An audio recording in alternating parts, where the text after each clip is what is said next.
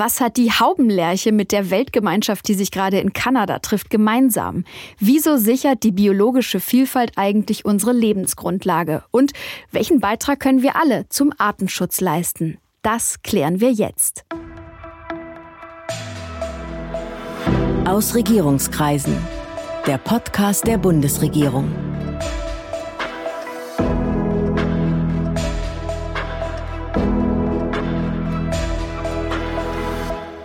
Ein Friedenspakt mit der Natur. Das hat der Generalsekretär der Vereinten Nationen, Antonio Guterres, zur Eröffnung der Weltnaturkonferenz in Montreal gefordert.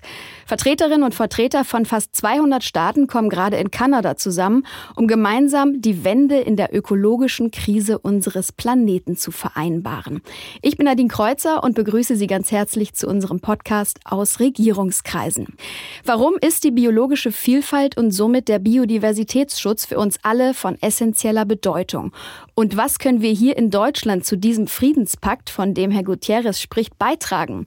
Steffi Lemke muss es wissen. Sie ist Bundesministerin für Umwelt, Naturschutz, nukleare Sicherheit und Verbraucherschutz und vertritt Deutschland bei der UN-Konferenz in Kanada. Hallo Frau Lemke, ich grüße Sie. Hallo Frau Kreuzer, ich grüße Sie. Worum geht es denn nochmal genau bei dieser Weltnaturkonferenz? Es geht bei der Weltnaturkonferenz um die Bedrohung der globalen Natur, der biologischen Vielfalt.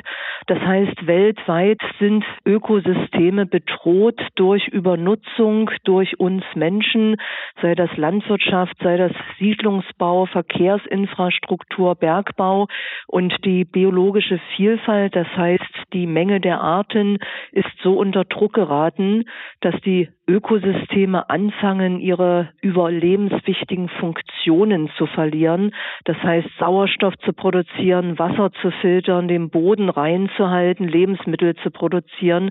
Und deshalb ist die biologische Vielfalt, also das Netz des Lebens, das den Globus umspannt, so wichtig zu erhalten. Und dafür will die Konferenz weltweit einen großen Schritt nach vorne machen. Heute ist ja der zweite Tag der Konferenz. Nächste Woche fahren Sie selber nach Montreal, vertreten dort Deutschland. Mit welchem Ziel machen Sie sich auf den Weg? Eines der Ziele ist es, 30 Prozent der Erde, sowohl Land als auch Wasserökosysteme, bis 2030 unter Schutz zu stellen. Ein weiteres Ziel ist es, Pestizideinsatz zu reduzieren, aber auch Qualitätsstandards für Schutzgebiete zu definieren. Das heißt, alle Treiber des Artenaussterbens anzusprechen, weil die Dramatik der Situation inzwischen so groß ist, dass wir es uns nicht mehr leisten können, nur auf die Landwirtschaft, nur auf die Forstwirtschaft zu schauen, sondern alle Themen sollen angeguckt werden und klare Ziele vereinbart werden, wie das Artenaussterben gestoppt werden kann. Sie haben im Vorfeld auch gesagt, dass Sie sich für eine neue globale Vereinbarung einsetzen wollen, die alle Hauptursachen des Verlusts der biologischen Vielfalt ambitioniert angeht. Sie haben es eben schon mal ein bisschen angerissen. Was sind nochmal diese Hauptursachen? Die Ökosysteme werden weltweit übernutzt. Das eine ist die intensive, die industrialisierte Landwirtschaft, die Massentierproduktion.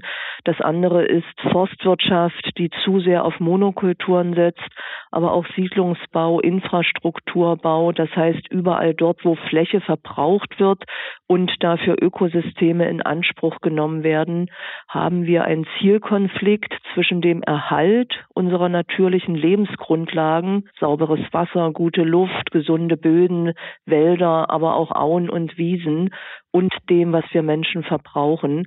Und dafür brauchen wir eine neue Balance, so wie wir es in den letzten Jahrzehnten global gemacht haben, kann es nicht weitergehen. Damit würden wir den Ast, auf dem wir alle sitzen, absägen. Es entsteht ja der Eindruck, dass der Begriff Klimaschutz in aller Munde ist, aber der Schutz der Artenvielfalt nicht wirklich. Also Biodiversität scheint offenbar keine so große Lobby zu haben. Was sagen Sie dazu?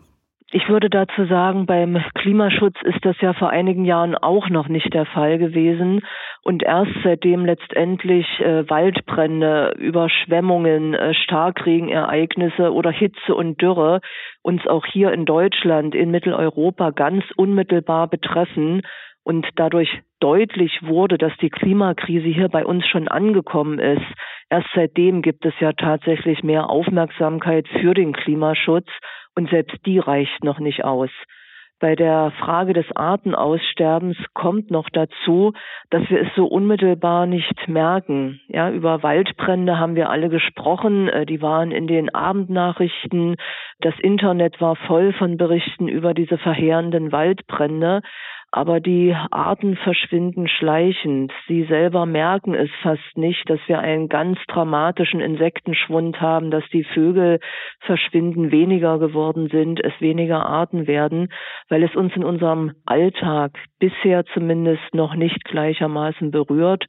Und dazu kommt natürlich auch noch, dass in vergangenen Jahren Naturschützer und der Artenschutz auch oft verspottet worden sind, weil nicht erkannt wurde, dass es nicht um ein einzelnes Tier, eine einzelne Pflanze geht, sondern dass es um die Ökosysteme geht und das, was sie uns als Menschen zur Verfügung stellen in ihren vielfältigen Funktionen und dass wir es uns nicht leisten können, das zu verlieren. Wie viele Arten sind denn weltweit vom Aussterben bedroht? Gibt es dazu konkrete Zahlen?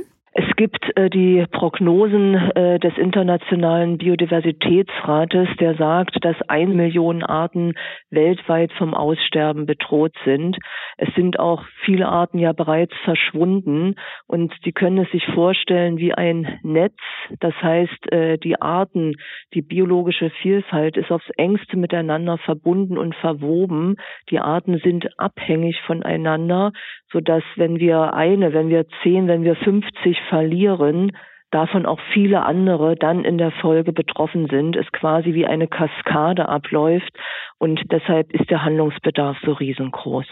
Welche Tier- und Pflanzenarten sind denn hier bei uns in Deutschland vom Aussterben bedroht? Das sind auch in Deutschland eine ganze Menge. Wir haben mit dem System der roten Listen eine Übersicht über viele Arten, die entweder gefährdet sind oder stark gefährdet sind oder eben vom Aussterben bedroht sind. Und äh, das betrifft zum Beispiel die Haubenlerche oder auch äh, die Esche, die stark gefährdet ist, also eine Fischart, äh, Herzigel, äh, die eine Art von Seeigeln darstellen, oder die Moosjungfer. Und diese Aufzählung könnte ich noch sehr lange fortführen, weil es sehr viele Arten sind. Und die Tatsache, dass die Namen, dass diese Tiere häufig gar nicht bekannt sind, dass wir gar nicht wissen, welchen Reichtum wir in unseren Wäldern, Flüssen und Seen haben, die erklärt auch ein Stück weit, warum wir den Verlust nicht ausreichend stark wahrnehmen. Was ist denn das größte Problem beim Artensterben in Deutschland? Also was müssten wir als erstes ändern? Wir müssen unsere Wahrnehmung auf den Reichtum der Natur und wie wichtig er für uns ist ändern. Wir müssen politische Weichenstellungen in der Agrarpolitik vornehmen, den Pestizideinsatz reduzieren und dort, wo wir artenreiche Ökosysteme, artenreiche Biotope haben, den Schutz derjenigen verstärken. Das heißt, unsere Schutzgebiete besser managen und Natur wiederherstellen, wo sie zerstört wurde. Das ist ein äh, großes Arbeitsprogramm und ich bin froh, wenn die Bundesregierung gemeinsam mit den Bundesländern und vielen, vielen Naturschützern im ganzen Land diese Themen anpackt. Das Artensterben geht uns alle an, ist aber bisher ja noch nicht bei allen wirklich im Bewusstsein gelandet. Ich erinnere mich noch an eine Aktion eines Supermarktes, der vor ein paar Jahren nur für einen Vormittag mal alle Produkte aus dem Regal genommen hat, die es ohne Biodiversität nicht geben würde. Also Biene weg, Regal leer hieß es da. Es fehlten 60 Prozent der Produkte im Sortiment und die Kundinnen und Kunden wurden natürlich erstmal stutzig. Braucht es mehr solcher Aktionen vielleicht? Ich glaube, dass sehr, sehr viele Menschen sich bereits für Naturschutz engagieren und ihnen auch bewusst ist, dass wir die Arten schützen müssen. Es hat ja mehrere Volksbegehren in Deutschland zum Schutz der Insekten zum Beispiel gegeben. Und deshalb ist es äh, einerseits wichtig, solche Aktionen zu haben, die uns das immer wieder ins Bewusstsein rufen. Wir sind abhängig von der Natur, von den Ökosystemfunktionen. Wir können keine Lebensmittel anbauen, wenn wir nicht intakte Böden haben haben, wenn wir nicht Bodenfruchtbarkeit haben. Und das bedeutet Artenvielfalt im Boden. Und zweitens muss aber politisch gehandelt werden. Wir müssen in der Agrarpolitik umsteuern. Der Pestizideinsatz muss reduziert werden. Überfischung muss beendet werden. Und all das sind politisch dicke Bretter. Und ich hoffe sehr, ich baue darauf, dass die Weltnaturschutzkonferenz in Montreal uns da ein gutes Stück wirklich voranbringt, weil die Zeit drängt. Man sagt ja auch, der Schutz der Biodiversität, der Klimawandel und die Ernährungssicherung müssen gemeinsam gedacht werden. Was bedeutet das für Sie? Das bedeutet, dass wir das Klima nicht retten können, wenn wir nicht die Natur erhalten. Das heißt, intakte Ökosysteme, seien es Wälder, seien es äh, Auen, äh, seien es Moore, speichern CO2, das heißt speichern Kohlenstoff ein und sind damit ein Beitrag für den Klimaschutz. Und auf der anderen Seite haben sie eine ganz wichtige Funktion als Ökosysteme für uns. Das heißt, die biologische Vielfalt trägt unsere menschlichen Aktivitäten, unsere Nahrungsmittelproduktion und dafür brauchen wir Insekten, brauchen wir Vögel, brauchen wir die Bodenlebewesen. Dort ist der größte Hort der Artenvielfalt in den globalen Böden. Und wir sind auf diese Leistungen angewiesen, sowohl für den Klimaschutz, als auch der Klimaschutz ist notwendig, um die Arten zu erhalten. Wenn die Klimakrise weiter so fortschreitet wie in den letzten Jahren, dann werden wir auch die weltweite Natur, werden wir die Artenvielfalt nicht retten können. Deshalb sind es zwei Seiten der gleichen Medaille aufs engste miteinander verbunden. Und deshalb ist es gut, dass die Bundesregierung mit dem Aktionsprogramm natürlicher Klimaschutz und vier Milliarden Euro, die wir dafür in den nächsten vier Jahren investieren wollen, so viel Geld für den Naturschutz zur Verfügung stellt wie keine Bundesregierung zuvor. Ja, das ist eine große Summe. Ich wollte Sie gerade nach dem Aktionsprogramm fragen. Können Sie ein bisschen näher darauf eingehen? Was beinhaltet das genau? Was bedeutet das für die Bürgerinnen und Bürger? Wir sagen, dass die Zerstörung der Natur auch bei uns in Deutschland an vielen Stellen inzwischen so weit vorangeschritten ist, dass wir zwar einerseits äh, Schutzgebiete brauchen, dass wir den Pestizideinsatz reduzieren müssen, dass wir aber auch zerstörte Naturgebiete, gestörte Naturgebiete wiederherstellen wollen. Also zum Beispiel Flüsse renaturieren, Flusslandschaften wiederherstellen, Auen renaturieren, damit sie, wie gesagt, immer Kohlenstoff einspeichern können, einen positiven Beitrag für den Wasserhaushalt leisten können und die Artenvielfalt stärken. Also wir haben eine dreifache Dividende aus solchen Maßnahmen, sei das bei Flüssen, sei das bei der Renaturierung von Mooren oder indem wir alte Wälder erhalten, statt sie zu nutzen, statt das Holz einzuschlagen. Und wir brauchen dabei natürlich eine Balance zwischen unseren menschlichen Nutzungen und dem Schutz der Natur. Deshalb ist es eine wirklich große Herausforderung für alle Beteiligten, für die Landnutzer, für den Naturschutz und für die politische Ebene. Und das Ganze muss sicher zusammengedacht werden mit der Landwirtschaftspolitik und der Ernährungspolitik, haben Sie schon gesagt. Wie kann das am besten funktionieren, dass man da auch Hand in Hand geht? Dafür brauchen wir einen Dialog zwischen der Politik, den Landnutzern, dem Naturschutz. Und in der letzten Legislaturperiode hat die Zukunftskommission Landwirtschaft ja hervorragende Vorschläge erarbeitet, wie wir genau diese Ziele unter einen Hut bringen können. Es wird notwendig sein, den Pestizideinsatz zu reduzieren und wir werden bei der Überarbeitung der gemeinsamen Agrarpolitik auf europäischer Ebene noch stärker dazu kommen müssen, dass die Gelder, die in die Landwirtschaft fließen, stärker Anfragen von Klimaschutz, Anfragen von Biodiversitätsschutz, dem Erhalt unserer Ökosysteme gebunden werden und dafür Modelle zu entwickeln, die Landwirtschaft mitzunehmen und die landwirtschaftliche Produktion auch aufrechtzuerhalten. Das ist die Herausforderung, die Bundesagrarminister Cem Özdemir und ich gemeinsam angehen. Bestäuber bringen ja einen großen wirtschaftlichen Nutzen von jährlich mehreren Milliarden Euro. Das Ökosystem leistet also etwas, von dem wir profitieren. Aber wie profitiert das Ökosystem von uns? Na, das Ökosystem ist auf uns ja gar nicht angewiesen, sondern wir stören es ja ganz häufig. Wir nutzen es und äh, bei der Nutzung stören oder manchmal zerstören wir es sogar. Und äh, das muss, wie gesagt, in eine neue Balance gebracht werden. Das haben wir überstrapaziert als Menschheit, äh, global gesehen, aber auch in Deutschland, in Europa. Und deshalb geht es auch darum, Natur an etlichen Stellen unseres Landes einfach Natur sein zu lassen. Es gibt ein Ziel, dass zwei Prozent der Fläche als Wildnisgebiete erhalten werden, damit sich Natur dort ungestört entwickeln kann von menschlichen Einflüssen, sie sich dort tatsächlich als Wildnis entwickeln kann und damit aber auch vor allem bei der Fischerei auf den Meeren damit gleichzeitig ungestörte Systeme als Kinderstuben für Fische fungieren und Fischerei erst überhaupt wieder ermöglichen. Wir haben massiv einbrechende Fischbestände, die überfischt sind und Nullnutzungszonen oder eben Wildnisgebiete, also welche, die frei von menschlicher Beeinträchtigung sind, können dann dazu beitragen, dass hier Regeneration passiert, Wiederherstellung passiert und wir letzten Endes davon auch wieder profitieren können. Nehmen Sie uns gerne nochmal mit in die nächste Woche, wenn sich eben die fast 200 Nationen ja jetzt schon zusammenfinden und Sie sind dann aber auch dabei und sitzen mit am Verhandlungstisch. Wie kann man sich das vorstellen? Was würden Sie gerne für Deutschland dort erreichen? Es werden dort äh, viele Staaten auch mit kontroversen Ansichten zusammentreffen. Und ich hoffe einerseits, dass wir ein starkes globales Rahmenwerk für den Schutz der Natur verabschieden. Aber diese Konferenz findet auch unter denkbar ungünstigen Voraussetzungen statt. Wir haben eine geopolitische Verschiebung äh, durch den Angriffskrieg Russlands gegen die Ukraine, die solche Verhandlungen, die globale Abschlüsse massiv erschwert. Und die Biodiversitätskonferenz wurde durch Corona auch seit zwei Jahren mehrfach verschoben.